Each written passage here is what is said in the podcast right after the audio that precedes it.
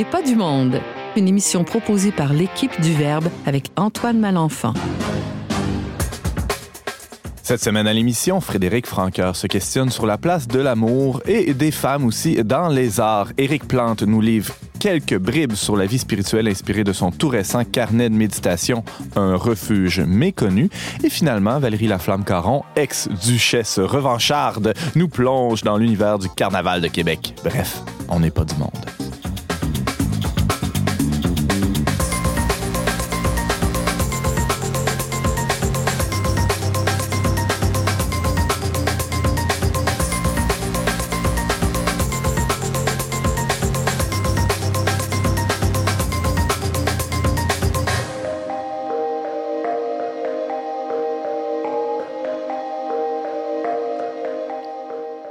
Bonjour à tous, chers auditeurs. Bienvenue à votre magazine culturel catholique. Ici votre animateur Antoine Malenfant. Je suis rédacteur en chef pour Le Verbe Média. Et je suis très bien accompagné moi-même de James Langlois qui pitonne sur son téléphone. Bonjour James, tu es avec nous? Oui, oui, je suis très avec vous. C'est juste que j'essaie de retrouver un message d'une auditrice là, qui nous a écrit récemment. Est-ce que c'était euh, des belles choses ou... Euh... Ben, nous, quand on reçoit des messages, c'est toujours des belles choses. Ah, c'est le fun. sauf, sauf l'autre fois, il y a un monsieur euh, qui nous a écrit, là, euh, il était un peu, il était mécontent qu'on ait choisi des pièces euh, anglophones à l'émission, mais en fait, je lui ai expliqué. Je, salue ce monsieur avec qui j'ai eu une très belle conversation. Puis j'en profite pour informer les auditeurs que ça se peut. Il y a beaucoup qui pensent qu'on met seulement de la musique anglophone, mais non. Si vous avez remarqué, maintenant, je le répète, on a le concept de toujours présenter un artiste, euh, un album à chaque semaine, à chaque émission. Et on alterne. Donc, une émission, c'est du contenu anglophone. Une émission, c'est du contenu francophone. Donc, on a, on a quand même un, un quota à respecter. Puis nous, on est sensible aussi à avoir des, contenus francophones de qualité. Et je le, souligne, là, on est peut-être une des émissions euh, qui met le plus de l'avant des artistes émergents québécois. Hein? Oui, je pense en tout cas, je, je, je, bien humblement. Et cette semaine, qu'est-ce que tu nous fais découvrir, James? Ben, je pense que c'est Marie-Pierre Arthur Exactement. Qui, qui, était ouais, le, son tout nouvel album qui est sorti à la fin janvier. Marie-Pierre Arthur, euh, qui est bien connue dans la scène musicale québécoise. Là, c'est son trop quatrième album. Elle a collaboré, entre autres, avec François Lafontaine de Carquois, euh, Feu Carquois, c'est plus trop. Là. Puis Michel Rivard, en tout cas, ouais, c'est un album intéressant qu'on va découvrir dans cette émission un peu plus. Très bien, James. Euh, merci d'être avec nous. Frédéric Francoeur, bonjour. Bonjour, Antoine. Un sujet chaud aujourd'hui? Ben oui, je me suis lancée dans quelque chose d'un peu. c'est une boîte de Pandore, le, le, fameux test de Bechdel dont on parle un peu ces temps-ci dans les médias. Ah oui? Oui, c'est un test qui. Pas entendu euh, Ah non? Ah, alors, c'est, ben, je vous en expliquerai plus tantôt, euh, les détails. Mais c'est un test qui permet de voir un peu la place de la femme en général euh, dans la cinématographie, mais aussi dans les œuvres en général. Merci, Frédéric. On reçoit aussi pour la première fois depuis un petit bout Éric Plante. Bonjour, Éric. Bonjour Antoine. Bienvenue à On n'est pas du monde. Aujourd'hui, c'est une chronique un peu particulière parce que tu nous présentes à la fois ton témoignage de foi et euh, sa version euh, imprimée, c'est-à-dire un livre qui est paru euh, dernièrement aux éditions Parole et Silence, intitulé, très beau titre, hein, Un refuge méconnu, carnet de méditation, signé par ta main. Alors, c'est un livre assez personnel, Éric Plante, que tu signes ici. Oui, c'est un projet qui a été mûri au fil des ans, que, des, différents écrits que j'ai fini par rassembler. Oui et que dans lesquels j'ai comme voulu exprimer quelque chose de ma foi que j'ai plus de facilité à mettre à, dire par écrit qu'à communiquer euh, en parole ou dans, une conversation à bâton rompu. Il y a un caractère définitif dans l'écriture que j'aime bien. Et puis euh, c'est un médium euh, avec lequel je suis très à l'aise aussi. Alors c'est pour ça que j'ai emprunté ce médium-là pour dire euh, comment Dieu est présent et agissant dans ma vie. Alors, au plaisir d'entendre ta chronique dans quelques minutes. Et on a aussi à l'émission Valérie Laflamme-Caron. Euh, je disais d'entrée de jeu dans la présentation ex-duchesse revancharde. Explique-nous pourquoi. J'ai représenté le quartier Saint-Sauveur euh, à la fabuleuse Revengeance des Duchesses, qui est comme une espèce de carnaval alternatif organisé chaque année dans la ville de Québec depuis plus de dix ans maintenant. Ah ouais, déjà. Il y a une pause euh, cette année, mais ça devrait revenir l'an prochain. Et là, tu veux nous parler du carnaval officiel euh, aujourd'hui? Oui, bien en fait, c'est une réflexion sur ce qu'est le carnaval. Euh, je ne sais pas pour vous, mais pour moi, en fait, j'ai le carnaval triste. C'est un événement qui me laisse profondément indifférente et je cherche à savoir pourquoi et pour finalement proposer un retour aux sources. Oh, bravo. Merci Valérie.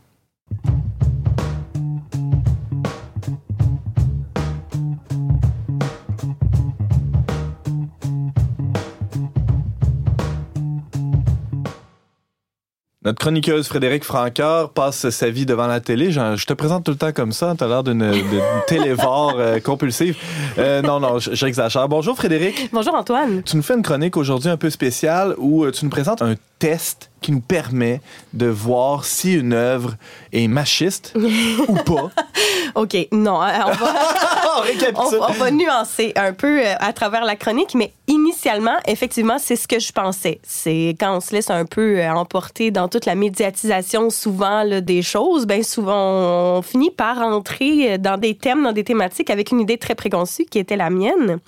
Alors, c'est le test de Bechdel, B-E-C-H-D-E-L. Tu vas nous expliquer c'est quoi. Oui, définitivement. Mhm. Alors, le test de Bechdel, qui est accessible euh, pour tout le monde euh, sur la plateforme Wikipédia, est un test selon lequel c'est en fait une manière de lire une œuvre ou, particulièrement ces temps-ci, une œuvre cinématographique. Alors, c'est un test. On se demande, est-ce qu'il y a au moins deux femmes dans l'œuvre? Est-ce que ces femmes parlent ensemble? Et est-ce qu'elles parlent ensemble d'autre chose qu'un homme ou de quelque chose qui a rapport à un homme? D'autres personnes sont venues greffer à ce test-là euh, la donnée. Est-ce que les deux femmes ont un nom et un prénom? Et est-ce qu'elles parlent pendant plus de 60 secondes? Alors, au final, ce qu'on essaie de poser comme question, c'est est-ce que l'œuvre cinématographique a euh, est-ce qui, qui représente des femmes qui ont un arc narratif propre à elles, qui ne sont pas seulement comme des faire-valoir des personnages masculins?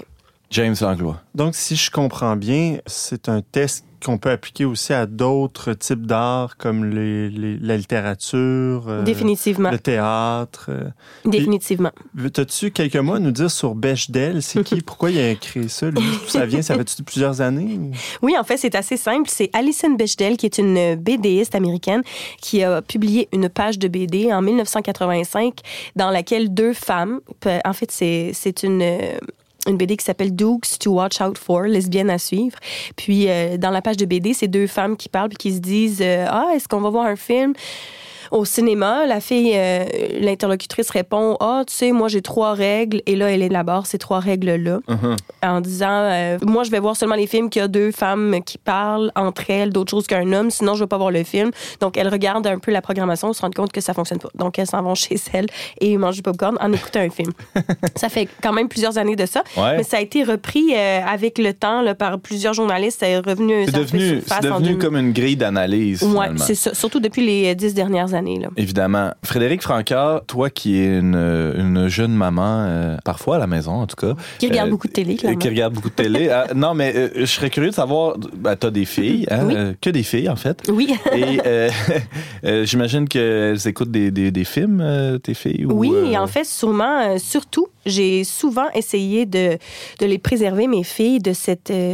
De cette tentation-là, là, de regarder des films de princesse, des films un peu plus, euh, un peu plus faciles, entre guillemets, un peu comme Cendrillon ou euh, quoi que ce soit comme ça, là, où la femme est vraiment, ouais, c'est ça, où ça, ça s'est vraiment centré autour de l'amour. Mais moi, c'était ça mon ma préoccupation première. C'était pas que mes filles regardent des films qui mettent en scène des hommes ou pas assez de femmes, mais surtout qui mettent en scène des filles qui font juste chercher après l'amour. Hmm. Donc, j'ai toujours essayé un peu de leur donner, euh, de leur donner ça, le, le choix entre les, les jeux. Les jeux de, de tous les genres, là, des camions, des Barbies, etc. Ouais.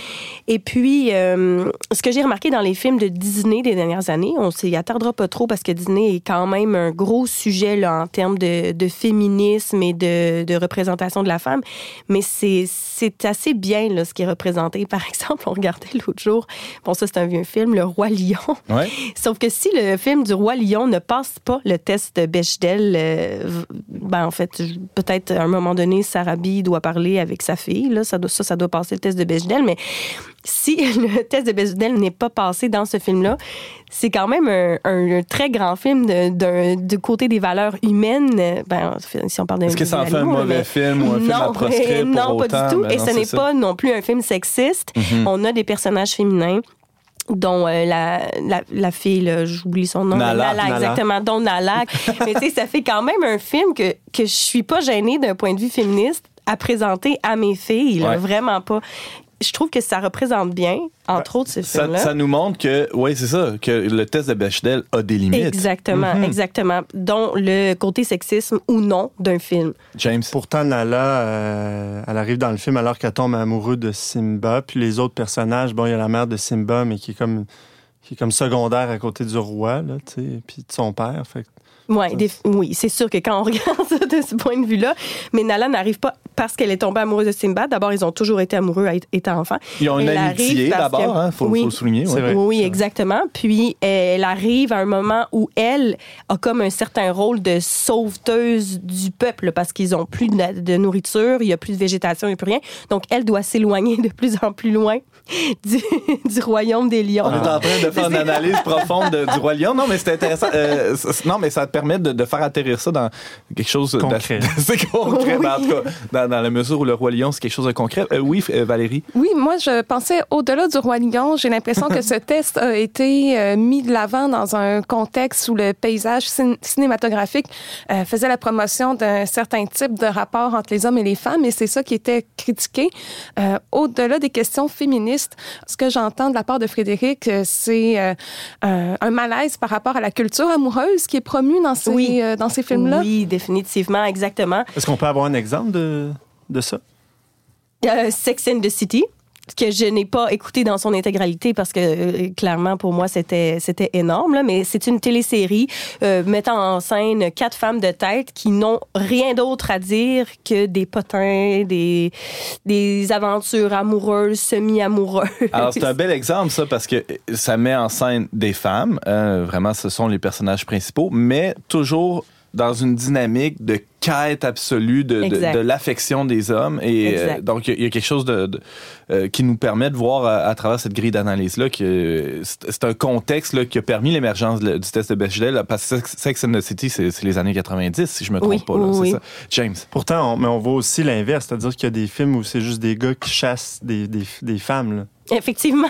ça passe pas plus le test. non, ça passe pas plus. Est-ce qu'on peut l'appliquer au film masculin? Ben non, mais savez-vous quoi? J'y pensais justement dans les derniers jours. Je me disais, si ça serait intéressant de faire passer l'inverse du test de Bechdel à des films, des hommes qui parlent d'autre chose que des femmes, puis de voir un peu la relation inverse dans les films. Vous avez des films qui montreraient une mauvaise image de la masculinité. Oui, exactement. Puis, ce que je trouvais spécial aussi, le premier exemple qui m'est venu en tête, parce qu'il est très, très populaire, c'est le film de Harry Potter, qui, je ne sais pas s'il passerait le test de Bechdel, mais j'ai cru lire que non. Pourtant, une des personnages principales est une femme de tête qui est Hermione Granger, qui est pratiquement celle qui sauve la game là. Mhm. plusieurs fois, là, plusieurs, plusieurs fois. Donc, c'est ce qui m'a un peu chatouillé là, du test de Bechdel, qui est pas du tout mauvais pour autant, qui nous aide vraiment à voir qu'effectivement, il y a plusieurs films populaires qui mettent en scène des schtroumpfettes épouvantables, mais qu'il y a aussi des films qui font interagir un homme et une femme, ce qui est pas mal non plus. Mais non. Et que la femme a un arc narratif propre à elle qui est intéressant. Est-ce qu'on a une idée des proportions là, des, des œuvres qui passent ou qui passent pas le test de nos jours, euh, Frédéric Ça aussi, ça m'a beaucoup chatouillé. Comme je vous ai dit au départ, je suis rentrée là-dedans en, en m'étant euh, fait dire que c'était plus de 90 des films qui ne passaient pas le test de Bechdel. Et les statistiques sont éparses et datent beaucoup, de 2012, 2015. 2012 les temps ont changé, ça, ça fait une éternité non, mais je trouve ça quand même particulier parce qu'il y a aussi, aussi les méthodes de comptage. Bon, la statistique, j'ai toujours tendance à y mettre un bémol au risque de de déplaire euh, vraiment beaucoup. Mais 2012, on parlait quand même de presque 60% des films qui ne passaient pas le test de Bechdel. On parlait de 58% qui ne le passaient pas. on est loin de 95. Oui, ça m'a chatouillé mhm. parce que c'est sûr que 58% c'est pas encore 50% mais c'est assez, assez proche. Puis surtout quand on, on pense aux limites du test dont on a un peu parlé ici, c'est pour ça que j'ai tendance à, à vouloir peut-être utiliser ce test-là, mais en complémentarité avec d'autres critères, comme plusieurs l'ont fait d'ailleurs. James? Mais c'est quoi la portée de ce test-là? Est-ce que c'est utilisé par, euh, je sais pas, le Saint-Office national du film? Ou... Oui, définitivement. La grande D'ailleurs, qui est situé à Rome. non, euh, pas du tout. En fait, la, Suède est un des pays qui l'utilise comme, euh, comme critère un peu sur leur site de classement des films. Là. Je pense que c'est même utilisé dans les cinémas. Donc, la cote, est-ce que ça passe le test de Bechdel ou non? Donc, les gens savent un peu où s'en aller avec ça. Mais ce que j'ai surtout lu, j'ai lu beaucoup, beaucoup là-dessus, puis il y a beaucoup de gens qui, qui sont d'accord pour dire que c'est comme euh, une grille, surtout pour un peu nous aider à à prendre conscience, à nous ouvrir les yeux sur, bon, le fait qu'il y a quand même une certaine encore inégalité des genres dans la fiction. Ça, c'est encore un fait. Là. Il y a, ça, j'ai lu beaucoup de, de, de statistiques là-dessus que je ne j'ai pas envie de rapporter parce que, comme je vous dis, des fois, c'est moins fiable, mais il y a souvent plus de rôles masculins que de rôles féminins. Donc, c'est bon de prendre conscience de ça. Alors, ça peut sonner une cloche là, dans l'esprit d'un producteur de contenu, d'un créateur, un réalisateur ou un scripteur, un scénariste euh, euh, qui est en train d'écrire son histoire, puis là, se rend compte que toutes les femmes qui sont présentes dans son histoire sont là comme des sous-rôles ou des faire-valoir, euh, finalement. oui, exactement. Puis que la mhm. place d'un rôle masculin pourrait très bien être occupée par un rôle féminin. Donc, c'est mhm. vraiment d'un côté du, de la production, du côté de la réalisation, là, que ça peut être très, très, très utile. Est-ce que ça veut dire que ça serait plus possible de faire un film, je me fais l'avocat du diable, faire un film sur l'amitié, moi je pense à mon enfance, là, sur l'amitié de quatre, trois, quatre gars euh, qui grandissent ensemble en campagne, puis là, parce qu'il n'y a pas de femmes, euh, c'est pas un bon film.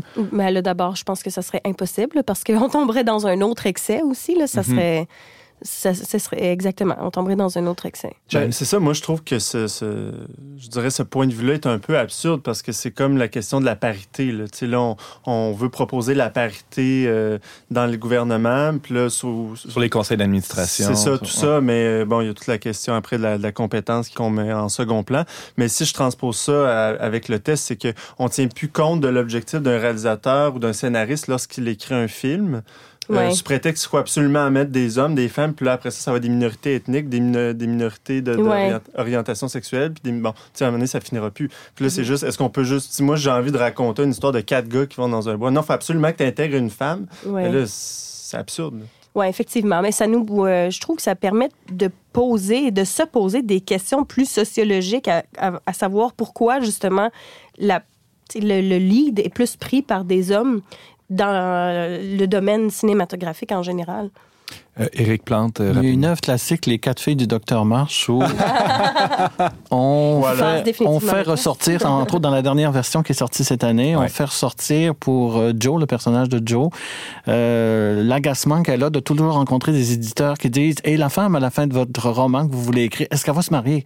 Parce qu'à l'époque, il y avait une pression pour qu'il y ait une dimension romantique très forte où la femme rentre dans un canevas traditionnel d'un rôle social très cantonné. Très cantonné. Mhm. Oui, c'est des stéréotypes qui ont été véhiculés jusqu'à peu près la moitié du 20e siècle. D'où la pertinence du test de Bechdel, mais à prendre avec des pincettes, évidemment. Merci beaucoup pour tes éclairages sur la question, Frédéric Francoeur. Tu nous parlais du test de Bechdel qu'on peut appliquer aux œuvres cinématographiques, mais pas que. Et euh, on peut suivre Frédéric Francoeur euh, dans toutes ses chroniques assez régulières à On n'est pas du monde. Merci.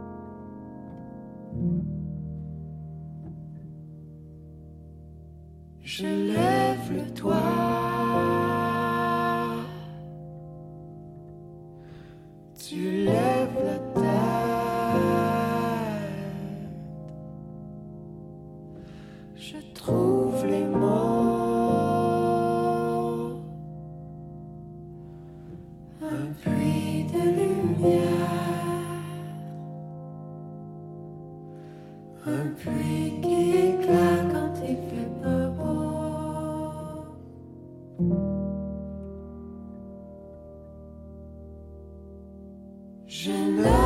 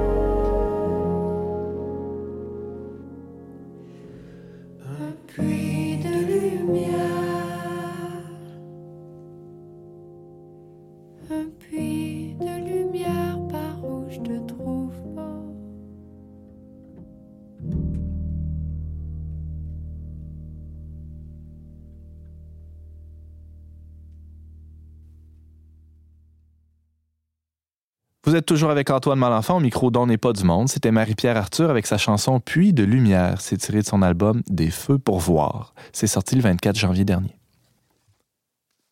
Le chroniqueur Éric Plante, que vous entendez parfois sur les ondes ici, avait l'habitude de nous visiter pour nous parler de santé au travail. C'est son domaine d'expertise. Mais il a un autre domaine d'expertise, c'est sa propre vie, son existence, son parcours de foi aussi. Et c'est quelque chose qu'il a décidé de coucher sur papier euh, dans ce très beau livre intitulé Un refuge méconnu, publié aux éditions Parole et Silence. C'est sorti dernièrement. Eric, ça fait pas très longtemps que ce livre-là a paru. C'est 2019, je pense. Oui, au 2019. Au 2019, donc quelques mois seulement. Bonjour, bienvenue Eric. Bonjour. D'entrée de jeu, une question euh, toute simple. De quoi ça parle ce livre-là, Éric Plante? Essentiellement, c'est un livre qui parle de l'identité, du sens, de la réalité et du comment de la vie quotidienne, comment vivre notre vie quotidienne, mais tout ça euh, euh, avec l'éclairage de la foi. Autrement dit, je me suis, j'ai voulu, pourquoi j'ai fait ça? C'est pour deux raisons. Je voulais pas attendre une épreuve grave dans ma vie, euh, d'être rendu proche de, je veux dire, la maladie, la vieillesse, la maladie, la vieillesse, euh, pour me poser des grandes questions. Et aussi, je voulais découvrir le plus tôt possible dans ma vie des points de repère, des bonnes bases pour vivre mes valeurs, vivre mes convictions personnelles et religieuses. Alors, j'ai commencé à me poser beaucoup de questions dans le début de la vingtaine. J'ai regroupé ça dans des méditations et pris. Et, j'ai accompagné mes méditations de prière. J'ai écrit, mais j'ai toujours précédé les méditations et les prières d'un témoignage personnel de trois moments majeurs où j'ai rencontré Dieu, puis que ça a donné trois bases fondamentales à ma vie. La première était beaucoup liée à euh, faire l'expérience de, je dirais, du mystère de Dieu le Père dans les limites d'un questionnement scientifique. Ah oui? Oui. C'est-à-dire que je m'intéressais à. C'était pas dans le domaine d'expertise où je suis euh, actif actuellement, la santé au travail. C'était plus un intérêt général en sciences pour l'astronomie, la science de l'astronomie, le cosmos. Et euh, bon, je lisais un livre, puis ça m'a euh, permis de prendre conscience de l'existence du mystère de Dieu. Alors, j'en dis pas davantage. Le livre, euh, comme on dit, va nous va, va, éclairer les gens. Des bons vendeurs. Le deuxième, le deuxième, c'est de rencontrer vraiment la personne du Christ ressuscité dans l'accompagnement. Ça, c'était lié à la santé au travail, cependant, dans l'accompagnement d'infirmières qui accompagnent des enfants mourants. Donc, on faisait, nous autres, un accompagnement organisationnel. Comment on peut organiser leur travail pour que ça soit moins euh, épuisant psychologiquement?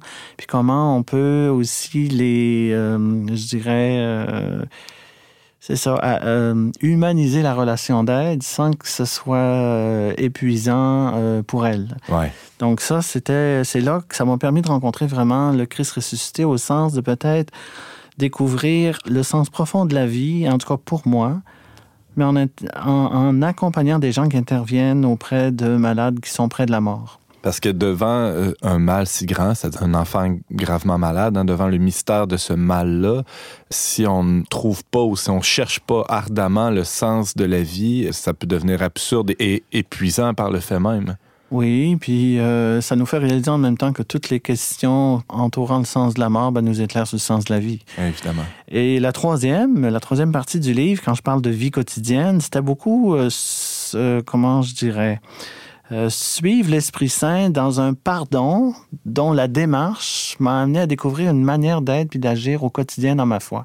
C'est comme si en faisant une démarche de pardon avec un proche dans ma famille, une hmm. démarche qui était importante, qui était pas épouvantable, mais qui était quand même importante pour comme euh, euh, libérer des choses dans, dans une relation.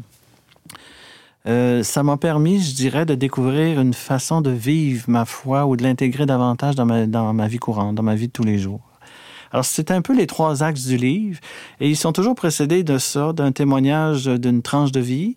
Et ensuite, on, on, fait éclater ça dans trois sous-groupes de méditation accompagnés de prière. Donc, j'utilise le je quand je parle du témoignage, mais ensuite, j'embarque dans le nous. Et j'explique dans le livre pourquoi j'utilise le pronom nous. Parce que c'est à la fois le, oui, le lecteur et moi-même, ou la, personne qui lit et moi-même. Mais ça permet aussi à des gens qui voudraient méditer en petits groupes euh, les, le du livre. de, se l'approprier aussi au plan communautaire. Parce que euh, faut le dire, les, auditeurs euh, l'ont pas entre les mains comme moi présentement, mais c'est un livre d'un format franchement euh, très agréable. Je parle pour moi qui suis plutôt paresseux. Euh, c'est des, petits paragraphes. Chaque chapitre euh, tient dans une page euh, et chaque prière, c'est très beau. Hein? Commence souvent par une bénédiction ou par une louange. Euh, pourquoi, Éric Plante?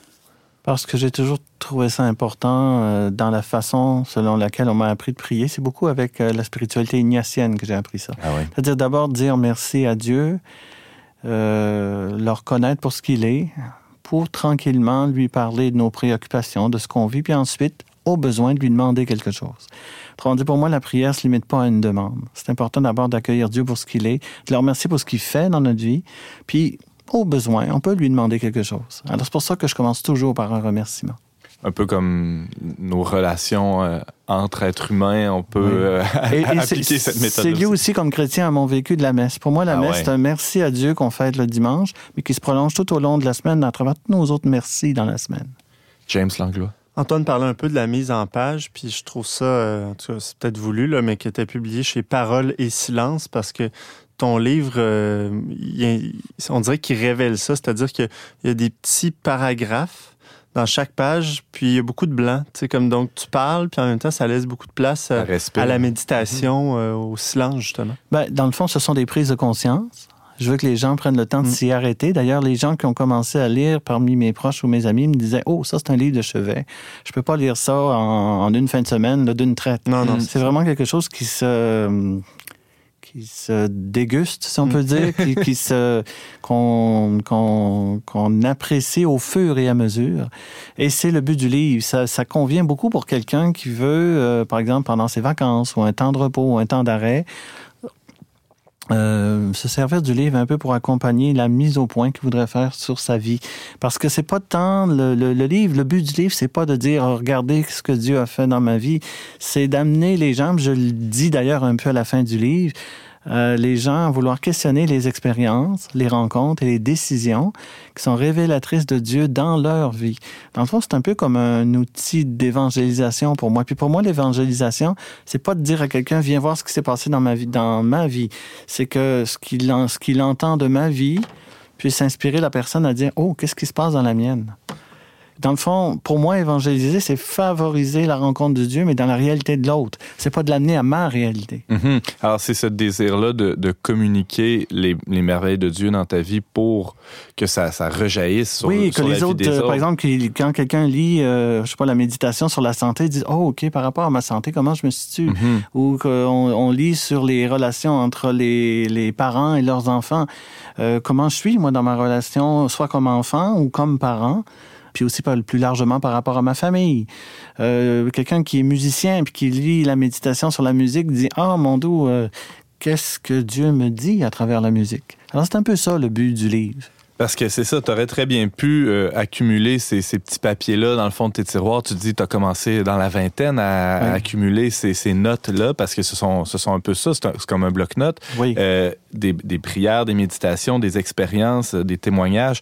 Et là, c'est ce désir d'évangéliser, si je te suis bien, Éric Plante, qui t'a poussé à, à mettre tout ça ensemble et à écrire euh, sous forme de livre, Un refuge méconnu. Est-ce qu'il y aurait pas eu d'autres moyens que le livre pour faire ce travail-là? Euh, ou pour toi, c'était vraiment la, la meilleure façon? pour moi, c'est un point de départ. Il y a plein d'autres moyens. Puis je pense que le premier moyen, c'est de vivre ce que j'écris. Si Ouais. je vis ce que j'écris, puis que les gens disent, on te reconnaît là-dedans. Là, euh, je pense que j'ai fait mon travail. Mais si les gens disent, on aimerait ça en savoir plus sur ce que tu vis, mais là, je leur dis, allez creuser ce que j'ai écrit là-dedans et vous allez comprendre un peu plus profondément qui je suis.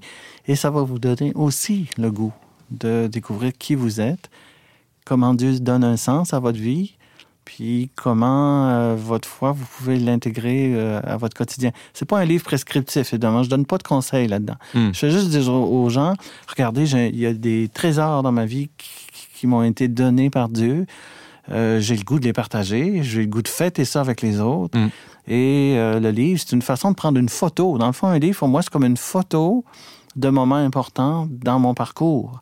Et à la fin du livre, je reprends les questions et les réponses que j'ai trouvées par rapport à la, vie, par rapport à mon identité, au sens de ma vie, puis à la façon d'intégrer ma foi. Et je montre aux gens que le fond est toujours là, mais la forme des réponses a changé. À la fin du livre, je reprends, puis je leur montre, ben voici où je suis rendu maintenant. Comment ça s'est passé, Eric Plante, la, rédaction? Ben, je l'évoquais un peu, tu as commencé euh, il y a longtemps, mais. Oui, c'est-à-dire qu'au début, au début, c'était comme un questionnement personnel, c'était comme un journal personnel. Puis des gens euh, à qui je confiais ça dans mes proches ou des amis religieux, prêtres, religieuses, amis laïcs, euh, communauté de jeunes adultes où j'ai vécu ma foi me disaient, ça serait bien un jour que tu publies ça. Puis moi, je me dis, oui, mais je ne suis pas un théologien, je ne suis pas un agent de pastoral. Je pas, j'ai comme tombé dans un complexe d'infériorité à dire, est-ce que moi, j'ai quelque chose à dire? Puis les gens me disaient, oui, euh, ça pourrait aider euh, d'autres personnes si ça t'a aidé, toi. Mm-hmm. Et je pensais à Paul VI qui nous disait, euh, en 1974 dans, dans une lettre apostolique sur l'évangélisation dans le monde moderne. Il disait on, on est dans un monde où l'Église écoute plus volontiers les témoins que les maîtres, mais va écouter les maîtres s'ils sont des témoins. Mm-hmm. Et moi, je trouvais ça beau. Je me disais, dans le fond, le témoignage, qu'on soit maître ou pas, c'est ça qui compte. Et c'est ça qui, qui parle aux autres. Et moi, les gens qui m'ont le plus fait grandir dans ma foi, c'est des gens qui la vivent. Fait que je me suis dit, hey, Seigneur, aide-moi à trouver les bases de ce que je veux vivre. Fait là, j'essaye de vivre ça maintenant. Alors, comment je m'y suis pris? ben, je suis parti beaucoup de la pente humaine de ce qui m'arrivait pour déceler des prises de conscience à méditer puis à prier. Puis les prier, pour moi, c'est comme de dire aux gens, ben, euh, remercions Dieu ensemble pour ce que j'ai trouvé. Puis, euh, ben, s'il y a une des méditations sur les 30 qui vous rejoint, ben, mon travail est fait, ma, ma, mission de disciple missionnaire, entre guillemets, est commencée. Mais évidemment, euh, l'interpellation la plus forte pour moi là-dedans, c'est vraiment de vivre ce que j'écris.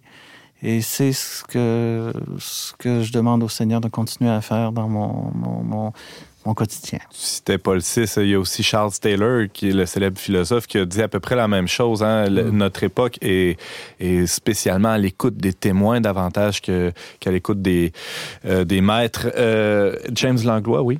Je me questionnais un peu pour comprendre le titre euh, que tu avais choisi, Un refuge méconnu. Puis, on trouve euh, au tout début là, en exergue une, une phrase de toi qui explique bien. Euh, je, vais, je vais juste la lire là, aux auditeurs, si tu permets. Certainement. Devenir peu à peu moi-même implique d'atteindre un refuge intérieur à ma personne. C'est aussi préciser mon identité, rebâtir mon espérance et humaniser ma réalité quotidienne. je trouve que c'est une belle presque une belle définition de la sainteté. Oui, oui, c'est bien de moi.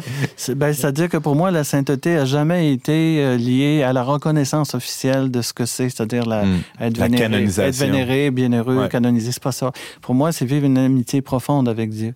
Puis on est tous appelés à ça. Et moi, je suis un petit peu tanné quand les gens disent, oh, vous savez, la sainteté, c'est pour d'autres personnes, c'est pas pour moi. Je crois qu'on est tous appelés à ça, vivre une amitié profonde avec Dieu. Dans ce sens-là, oui, hmm. c'est un mon appel vers la sainteté. Ça, rejoint ce que Catherine de Sienne disait, hein, devenez qui vous êtes appelé à être et vous mettrez le feu au monde. Puis, devenir saint, c'est pas devenir quelqu'un d'autre, c'est devenir, comme tu dis, plus soi-même, justement. Plus soi-même, avec l'aide de Dieu. Oui, tout à fait. l'aide de Dieu tout, le temps. Alors, on souhaite à ce livre Un refuge méconnu de mettre le feu au monde, comme disait Catherine Dessienne. Merci, James Langlois. Merci, Eric Plante, de nous avoir présenté ce livre témoignage. Euh, vraiment, on le recommande aux auditeurs. C'est publié chez Parole et Silence en 2019. Je répète le titre Un refuge méconnu, carnet de méditation. C'est signé par Eric Plante. Merci, Eric. Oui, et ce refuge-là, dans le fond, c'est Dieu qu'on n'a jamais fini de connaître.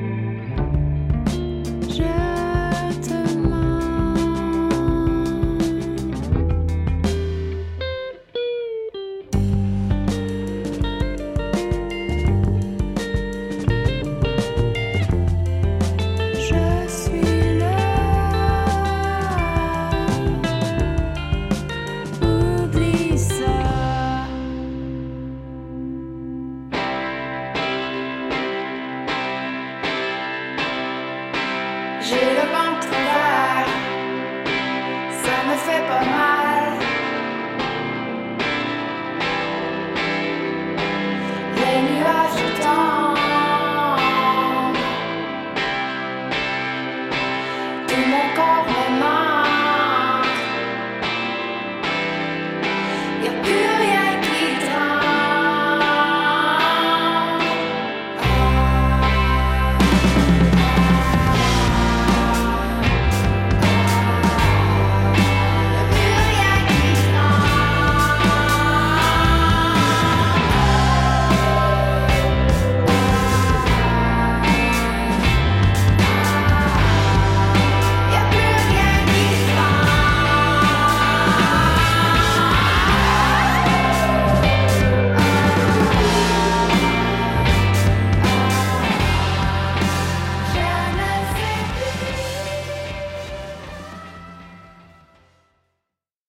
Vous êtes toujours avec Antoine Malenfant au micro d'On n'est pas du monde. C'est toujours Marie-Pierre Arthur qu'on vient d'entendre avec la pièce Les nuages tombent, extrait de son album Des feux pour voir. C'est paru le 24 janvier dernier. Il y a de cela à peine quelques jours, se terminait le Carnaval de Québec. Et euh, on a la chance, l'honneur d'avoir avec nous autour de la table aujourd'hui une ancienne duchesse. Une duchesse un peu spéciale, une duchesse de la revengeance des duchesses. Bonjour Valérie Laflamme-Caron. Bonjour Antoine. Qu'est-ce que c'est que ça, une duchesse de la revengeance des duchesses? Bon, donc moi, en fait, euh, mon duché, euh, j'ai régné sur mon duché de Saint-Sauveur en 2016. Donc depuis dix ans, c'est une espèce de festival féministe organisé par des gens engagés dans le milieu de la communication et des arts à Québec, où on met en valeur une dizaine de duchesses qui peuvent être euh, des hommes ou des femmes d'ailleurs. En fait, des femmes ou des hommes, devrais-je dire, puisque c'est ce qui est plus rare, et à qui on va donner une tribune euh, en ligne sur laquelle ils peuvent publier, euh, ça peut être des textes, des vidéos, des chansons, on peut créer des événements aussi en tant que duchesse, et on a vraiment carte blanche. Aïe, aïe. Beaucoup de liberté. Toi, tu as été euh, donc duchesse de cette espèce de, comme un carnaval alternatif ou off, comme on dit dans Oui, le c'est jargon. ça, exactement. OK. Mais là, t'es pas ici euh, pour nous parler de ton règne, hein, parce que j'aime beaucoup le mot règne. Tu Tout à fait. régné Ah, sur moi aussi, Saint-Sauveur. j'aime ça. J'adore ça. Ben, Je sais pas si les gens de Saint-Sauveur le savaient, que tu avais régné sur eux pendant un bref laps de temps, mais en tout cas, le sujet d'aujourd'hui, c'est plutôt le, le vrai carnaval, Mhm. celui qui vient de terminer dimanche dernier. Toi, certaines critiques par rapport à la formule, euh, en tout cas, t'aimerais que ça soit euh, autre chose que ce que c'est que c'est que maintenant? Euh, tout à fait. Et puis aussi, euh, ce qui m'a amené à réfléchir au carnaval, c'est qu'au début, je me questionnais à savoir est-ce que c'est correct de vouloir célébrer le carnaval comme jeune femme chrétienne? Ben ouais. Parce que le carnaval, on l'imagine, on le sait, on le voit euh, chaque année. c'est plein de vices ici, mais Débauches surtout. euh, et déboires. ben oui, moins, moins à Québec depuis que le carnaval a pris un virage familial. Mais on a quand même en tête des images du carnaval de la Nouvelle-Orléans, de Rio, où Ben les ouais. gens font la fête légèrement vêtus. C'est très sulfureux. Pas de danger que ça arrive ici, par contre. euh, ces, ces- ces frivolités-là là, en bikini. euh. C'est une bonne observation. Tout d'abord, euh, comme d'habitude, j'aime ça faire un bond en arrière pour aller voir d'où ça vient cette affaire-là, le carnaval. Ouais. Donc, on se plaît à dire que ça a pour origine le terme latin carne levare, qui est un terme qui signifie enlever la viande. Donc, c'est ce qu'on fait durant le carême. On enlève la viande, on, on se prive de ce type de mets. Donc, le mardi gras, c'est le jour qui traditionnellement précède le mercredi des cendres. J'ai lu que dans la petite histoire, on disait que la veille du carême, on consommait en fait tous les produits périssables qu'on pourrait pas manger durant le carême pour éviter qu'ils se perdent. Ah ouais. Donc ça, c'est une des théories. Le steak Euh, haché, là, si on attend les 40 jours du carême, ça se peut qu'il soit plus bon à rendu à Pâques. là, Et on ça. aurait une très mauvaise veillée de Pâques. Aïe, aïe, aïe. Donc voilà, mais ça, c'est aussi une inspiration. euh, le carnaval, ça vient de, fêtes païennes qui ont été christianisées. On parle entre autres des Lupercales, où des hommes vêtus de peau de bête couraient dans les villages afin de frapper les gens avec là, des bandes faites de peau de bouc. Et on disait que ça favorisait la fertilité. Euh, on voyait ça comme une intrusion du monde sauvage dans le monde civilisé, euh, une confusion entre le monde des morts et celui des vivants. Donc, il y a un grand retournement là, à l'occasion du carnaval. On a d'autres exemples de fêtes païennes, comme les Saturnales, où les maîtres servaient à table leurs esclaves. Euh, ça réfère à des pratiques qu'on retrouve dans différentes cultures, qu'on peut observer entre autres dans le film Les Maîtres fous de Jean Rouche, où on voit une espèce de rituel où les personnes sont en transe et, incarnent en fait les, les colonisateurs blancs. Donc, ces rites d'inversion là sont, sont présents euh, beaucoup à ce moment-là de l'année, euh, quand l'hiver se fait long et avant le début du carême. C'est ça qu'il y a des déguisements aussi. Il y, a, il y, a, des endroits où les hommes se déguisent en femmes, les femmes se déguisent en hommes lors des carnavals. Ça, ça rejoint cette idée-là d'inversion des rôles. Oui, exactement. Et au Moyen Âge, c'est vraiment là que le carnaval, en tant que festivité sur une longue période de temps, là, s'est développé. Euh, il y avait, il existait déjà plusieurs fêtes à l'envers, si je peux dire. Donc, euh, on célébrait la messe à l'envers. Donc, on célébrait pas la messe, mais c'était une forme de blasphème, là, probablement. Il y avait aussi la fête de l'enfant évêque qui initiait une longue procession et qui allait frapper aux maisons, là, pour quémander euh, de la nourriture. Donc, euh, on a euh, circonscrit ces choses-là, là, autour du carnaval euh, dans les années 1500 environ. Donc, on peut comprendre, là, que c'est pas, il s'agit pas tant de se bourrer la face, là, de, sucreries, d'alcool et tout ça. ça. Ça peut en faire partie.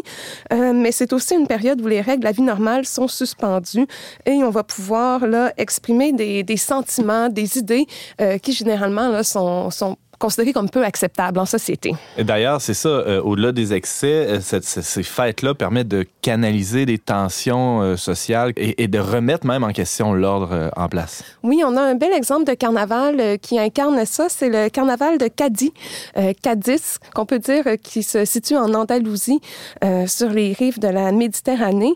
Donc, le carnaval est très fameux, il est aussi ancien que celui de Venise. Donc, c'est vraiment une grande fête populaire où, qui est caractérisée par la présence présence de groupes musicaux, puis vous pouvez chercher en ligne là, des vidéos du carnaval de Cadiz. Il s'agit des chirigotas. C'est des groupes formés de citoyens lambda, donc euh, des groupes de collègues de travail, des amis, euh, des membres d'une même famille, qui vont apprendre des chansons dont ils ont modifié les paroles. Mmh. Et les paroles vont attaquer les pouvoirs politiques, euh, vont traiter d'enjeux d'actualité. Et il y a une compétition officielle là, très sérieuse sur plusieurs jours au carnaval de Cadiz avec plusieurs catégories. Et il y a aussi les groupes illégales, les groupes illégaux, qui vont là, euh, faire leur performance dans la rue ici et là. Donc, euh, c'est un événement très fameux. Et puis, contrairement au Québec, euh, qui n'a pas été développé là, à des fins touristiques, c'est un événement qu'on commence tout juste à mettre de l'avant là, pour attirer les visiteurs internationaux. Parce que c'est ça, tu parles du Québec, je m'en allais vers là. On est loin de ça ici avec le Carnaval de Québec, avec une réelle participation populaire. Parce qu'ici, la population est invitée à participer, mais en tant que spectateur surtout. Là, dans le cas de Caddy, les gens prennent d'assaut la fête et se l'approprie complètement. En fait, les gens sont la fête euh, au carnaval de Cadix. Euh, le dernier samedi, il y a le grand défilé qui s'appelle la Cabalgata del Humour. Euh, là, j'ai mélangé mon français puis mon espagnol, mais on comprend que c'est un défilé humoristique. Oui. Et quand on regarde les vidéos de ça, on voit vraiment des gens qui se sont costumés par eux-mêmes. Là, c'est sûr, ça manque de grandeur et de splendeur, mais c'est tout à fait convivial. Là, les gens prennent la rue avec leur déguisement et, et célèbrent là, tout simplement. Euh, moi, je trouve qu'il y a quelque chose d'évangélique presque dans cette forme de carnaval-là. Euh, ça me fait penser à Galate où on dit qu'il n'y aura plus de juifs, ni de grecs, ni d'esclaves, euh, ni d'hommes libres, ni d'hommes et de femmes, car nous sommes tous un en Jésus-Christ. Je trouve que le carnaval, sous cet angle, peut incarner cette idée-là. Une grande fête. Revenons à Québec, oui, euh, Valérie. Là, euh, c'est quoi l'origine de ce carnaval-là? Parce que ça n'a pas toujours été une fête comme c'est aujourd'hui, c'est-à-dire une grande euh, publicité pour les grands commanditaires. En fait, oui, ça a toujours été ça. Ah oui, OK. C'est un scandale, c'est fort triste. Non seulement Arrête. les citoyens de Québec sont des spectateurs de leur carnaval, mais ils en sont les consommateurs même. Euh, Et dès l'origine? Dès l'origine. Ah ben là, je, je, suis, je tombe des nues. James Langlois? D'ailleurs, j'ai écouté une vidéo là, récemment qui expliquait un peu l'origine de la revengeance des duchesses. C'était un peu en réaction au fait qu'à l'époque, les duchesses, hein, c'était des femmes, dans le fond, des femmes objets qui servaient qu'à vendre des bougies. Puis, euh, c'était vraiment un peu dénigrant. C'était toute l'idée, vraiment un, esprit de capitalisme. Là, euh. Tout à fait. C'est comme euh, le bonhomme carnaval. C'est un panneau publicitaire. Et mmh. pourquoi je dis cela? C'est qu'en fait, même le premier carnaval de 1894 avait été créé par des commerçants, dont le propriétaire du magasin Paquette, qui était un magain ah à oui. rayon là, très connu. en Basseville. Euh, C'était en fait un festival d'hiver qui était réservé à la classe aisée de la ville. Et pour, euh, même pour l'historien Jean Provencher, il s'agissait davantage d'un événement euh, hivernal plutôt que d'un carnaval. Euh, on attend 1955 pour voir le retour du carnaval tel qu'on le connaît aujourd'hui. Et encore une fois, c'était la Chambre de commerce de Québec qui avait créé ces festivités pour attirer des touristes pendant la saison Ben, creuse. voyons donc. Encore aujourd'hui, si vous allez sur le site Internet du Carnaval de Québec, on va indiquer que la mission de l'organisation est d'organiser annuellement une fête hivernale dans la région de Québec dans le but de générer une activité économique, touristique et sociale. Donc, c'est un leurre. Le carnaval n'a jamais été nôtre. Ça n'a jamais été une fête populaire? Jamais. Ah, scandale. Euh, Est-ce que c'est condamné à rester comme ça, Valérie, Ben- la flamme caron? Euh, Donne-nous un peu d'espérance, je t'en prie. Dans mes rêves les plus fous, euh, la population se réapproprierait le carnaval à l'image des duchesses revancheresses qui, pendant dix ans, ont créé vraiment des, des productions culturelles, des événements avec presque aucun budget. Des soirées de poésie dans un bar, des, des- toutes sortes d'événements un peu, c'est ça, qui n'avaient rien de commercial. Oui, c'est ça. Puis si, en tant que chrétien, on peut parfois être un peu frileux à entendre toutes ces idées subversives, ben il faut savoir que, étant donné la plateforme La Revengeance des Duchesses, et je pense qu'on pourrait s'en inspirer pour rêver un meilleur carnaval, mais on pouvait vraiment en faire ce qu'on en voulait. Donc, Mm. durant mon règne, euh, je me suis rendue à la Maison Revive où j'ai- assisté à une messe euh, en compagnie des gens de la communauté de l'Arche et j'ai fait le récit de cette messe-là sur le site de La Revengeance. Euh, il y avait aussi euh, une de mes co-duchesses, celle de Charlebourg, Roselyne Chevrette, dont vous avez déjà parlé dans le magazine, qui, vit avec la trisomie 21. Elle aussi, elle a pu là, rayonner à travers le carnaval grâce à cet événement-là. Euh, ensuite, qu'est-ce que je peux en dire? Ben, en fait, pour terminer, à KTO, il y a Loïc Landreau euh, qui dit que le carnaval, ça peut être une rampe de lancement vers la prière, donc vers Dieu. Donc, moi, je suis d'accord avec lui euh, pour Comment peu qu'on prenne cette idée-là sérieusement. Pour moi, le carnaval, c'est un lieu, un espace dans le temps où on peut reconnaître avec humour, individuellement et collectivement, ben, nos sentiments, justement, qui sont moins acceptables, mais qui en sont pas moins euh, humains et réels, comme la colère, le dégoût, le cynisme, et qui, s'ils sont pas des belles émotions, des beaux sentiments, ben, sont nécessaires à notre croissance. Hein? Euh, et puis, je pense que sur euh, le chemin de cette quête de justice-là, parce que quand on va parodier les maîtres, quand on va euh, brûler une effigie d'un faux roi, par exemple, on pourrait brûler le bonhomme carnaval. Moi, je trouverais ça fabuleux. Euh, mais, mais quand on fait ça, je trouve que ces, ces gestes d'éclat témoignent d'une quête de justice qui est tout à fait légitime. Et je crois que sur ce, le chemin de ce désir d'un monde nouveau, ben, il y a peut-être même le Christ qui nous attend, il nous précède et nous montre le chemin. Aïe, aïe, aïe, c'est Aïe, aïe, aïe. subversif à souhait. James, Tu sais, oui. le, le bonheur carnaval, il y, a, il y a quelque chose d'un peu pathétique. Il y a quelqu'un qui me disait récemment, il rentre dans, dans les autobus de ville le matin, là. Tu sais, puis là, les gens qui s'en vont travailler, qui s'en vont à l'université, puis là, le bonheur carnaval rentre, puis se met à faire des sparages dans l'autobus, puis là, les gens... Tu j'imagine les gens... Ah, OK, ah, bonjour, hein, c'est comme ça. Ouais, puis, Il prend la place de quatre passagers. Ouais, c'est ça. Tasse-toi. puis ils ont réessayé, euh, de, suite à la revengeance, de réintégrer les duchesses du carnaval, mais il faut voir à quel point c'était juste un espèce de euh, renforcement de l'ordre établi, car les duchesses devaient mettre en place des projets entrepreneuriaux. Elles devaient se présenter mon Dieu. comme des femmes d'affaires qui allaient organiser des événements dans leur quartier. Donc, le, le désir... Un beau euh, pétard mouillé sans ben mauvais oui, jeu de ben mots, oui. Ouais. Mhm. Alors, le mot de la fin, Valérie Laflamme-Caron. Oui. que dire? Prenez la rue, festoyez, prenez vos casseroles, faites du bruit et euh, voilà. Ben, réunissons-nous dans Exactement. les foyers aussi, invitons nos voisins. euh, pourquoi fait. pas une belle soirée hivernale avec des, des, des chants traditionnels euh, québécois. Soyons l'auteur de notre Ça, on propre n'a on carnaval. n'a pas besoin d'un moment dans l'année pour faire ça. Là, tu sais. Non, mais ça peut aider quand même. Ouais, moi je pense qu'il y a des moments pour rire, pour s'apitoyer, pour pleurer, pour demander pardon, mais il y en a aussi pour célébrer, pour rire, pour festoyer avec ceux qu'on aime. Pour souligner à grands traits les, les aspects un peu moins euh, nobles de notre existence, ben le carnaval sert à ça. Et euh, merci beaucoup Valérie Laflamme-Caron d'avoir euh, fait un peu de, de ménage là, dans nos idées sur le carnaval et peut-être même d'avoir suggéré des, des, des façons différentes de le vivre. Ben merci, ça, je réalise que ça me tient plus à cœur que je le croyais moi-même. T'es enflammé, c'est de toute beauté. Merci beaucoup Valérie.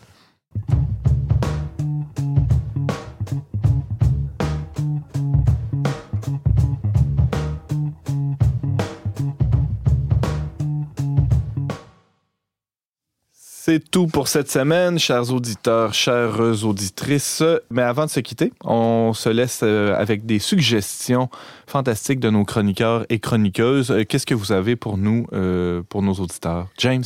Ben, moi, je viens de finir la série Tchernobyl sur la plateforme Crave HBO. Là, on parle beaucoup de Netflix, mais il y a aussi Crave HBO.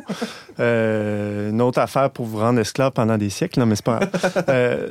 voilà, donc la série Tchernobyl. D'ailleurs, on a publié un texte d'un collaborateur spécial Chant de Paradis sur euh, notre site web, le qui parle un peu de l'aspect euh, philosophique de la série. Mais ça, c'est un drame, c'est une série historique, donc euh, ce qu'on voit dans la, dans, la série, c'est assez fidèle sur l'explosion en fait de la centrale nucléaire de Tchernobyl là, dans les années 80. Puis moi, ça, m'a fasciné. Donc c'est une série courte, mais les épisodes sont un peu plus longs, là, une heure, une heure dix mais c'est seulement cinq épisodes. Puis c'est très beau. C'est dur, là. C'est quand même pas Jojo comme série, mais, mais ça nous replonge là-dedans assez euh, avec brio. Ça s'intitule tout simplement Tchernobyl sur euh, Crave HBO. Merci, James. Valérie Laflamme-Caron, une suggestion pour nous? Moi, je vous recommande le livre Nomadland de Jessica Bruder, euh, Brother, qui est une euh, journaliste américaine qui a enquêté sur la situation des retraités nomades aux États-Unis. Donc, c'est une nouvelle euh, catégorie de travailleurs qui vivent dans des minivans, notamment, et qui se promènent d'un contrat à l'autre, notamment dans les entrepôts d'Amazon. Et hmm. Jessica, la journaliste, a partagé le quotidien de ces personnes pendant plusieurs mois. C'est presque l'apparition d'une nouvelle classe sociale, on pourrait dire, qui l'air de, de, notre époque. Euh, oui, tout à fait, parce que c'est des gens, en fait, qui n'ont pas toujours été pauvres. Souvent, ils ont, ils ont une grosse carrière et ils ont perdu leurs économies de la retraite là, à travers différentes crises économiques. Intéressant. Donc, euh, à lire. Merci Valérie Laflamme-Caron. Éric Plante, euh, as une suggestion pour nos auditeurs? Oh, moi, c'est une série de reportages que je suis de ce temps-ci sur YouTube parce qu'en santé au travail, j'ai fait ma thèse de doctorat sur la prévention de la violence au travail. C'est en lien avec le mouvement MeToo. C'est, euh, euh, mon Dieu, Monsieur Farrow, Ronan Farrow, qui a publié un livre qui, qui est beaucoup euh, présenté actuellement dans les médias publics là, sur euh, tout la, le système de prédation hmm. qui existe dans les corporations et lui veut nous montrer que cette prédation-là conduisant au harcèlement moral en général, pour harcèlement sexuel en particulier, c'est pas limité à l'industrie du spectacle à Hollywood, ça concerne aussi euh, un grand, grand nombre diversifié d'organisations du travail, d'entreprises privées, publiques, à but non lucratif aussi. Dans le secteur industriel, dans le secteur des services. C'est ça, et qu'il y a un profond mal social derrière tout ça. Et lui veut nous montrer euh, les mécanismes organisationnels, puis aussi les, le, profond changement de culture hmm. euh, qu'on a besoin euh, de, sur lequel on a besoin de réfléchir et d'agir en Occident. Merci Eric Plante. Donc, vous pouvez consulter ça sur YouTube, les, les vidéos de Ronan Farrow. Mais, mais il, y a, y, a, un livre, en tout cas, qui est lié à ça et qui dénonce tout ce système-là, puis la culture organisationnelle malsaine qui le sous-tend. Merci, Eric. Frédéric Franqueur, une suggestion pour Oui, moi, je vous parle d'un groupe Facebook qui s'appelle Little Cupcakes in Car Seats. Donc, Little Cupcakes in Car Seats, c'est un groupe qui est euh, tenu par des professionnels, en fait, des sièges d'auto. On a souvent des questions en tant que parent par rapport à est-ce que le siège d'auto de mon enfant est sécuritaire, est-ce que j'aimerais placer comme ci, comme ça, etc. Donc, euh, c'est une page Facebook qu'on s'abonne et puis on pose les questions qu'on qu'on a. Puis, il y a des professionnels euh, du réseau routiers qui nous répondent. Merci beaucoup, Frédéric Franca. J'essaie de trouver le lien avec les cupcakes, mais. Euh, Moi aussi, j'ai cherché. Mais... Ça sera le, sujet d'une chronique ultérieure. Exact. Cette semaine, Frédéric Franca se questionnait sur euh, la présence des femmes dans l'art, euh, spécialement l'art cinématographique. Éric Plante nous livrait quelques morceaux de vie spirituelle avec son livre Un refuge méconnu, publié chez Parole et Silence, et Valérie Laflamme-Caron nous plongeait dans l'univers du Carnaval de Québec. Merci d'avoir été des nôtres. Vous pouvez réécouter nos émissions sur toutes les bonnes plateformes de balade diffusion. On se retrouve la semaine prochaine, même heure, même antenne pour un autre magazine dont n'est pas du monde. Aux choix musicaux, James Langlois, à la réalisation technique Yannick Caron, à l'animation Antoine Malenfant. Cette émission est enregistrée dans les studios de Radio Galilée.